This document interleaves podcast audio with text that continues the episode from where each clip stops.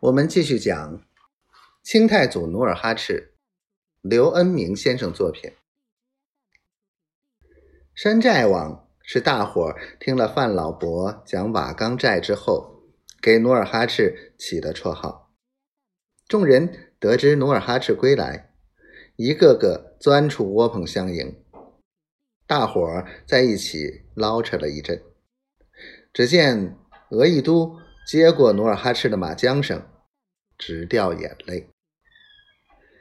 急性子吐鲁什看见额亦都泪水满面，马上凑过去扯扯他的马蹄袖，小声道：“你一点儿也耐不住性子。”声音虽小，但努尔哈赤却一字一句都听清了。他不解地问吐鲁什：“你们？”嘀咕些什么？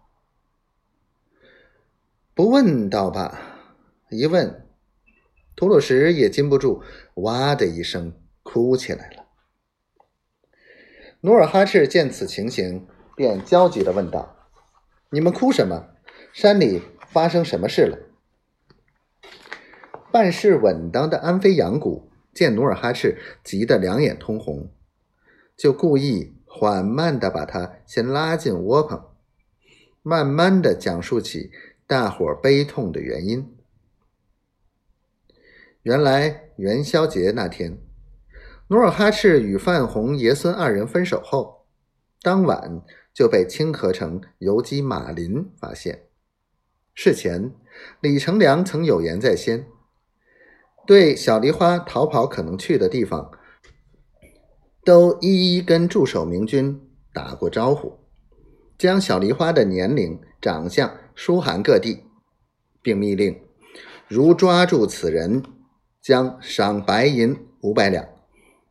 所以，当小梨花过马市时，就引起了马林的注意。不过，他离开广宁已几年，记不起小梨花的长相，只好派人跟踪。事情偏偏凑巧，第二天，尼堪外兰派到清河城给马林送礼的唐开烈来到城里，在酒席上，唐开烈讲起夜追努尔哈赤、带兵搜寻落水的小梨花时，马林突然眼睛一亮。第三天，就邀请唐开烈上山，随着跟踪的明军士兵。一步一步追到老秃顶子里，找到了范家爷孙二人的住处。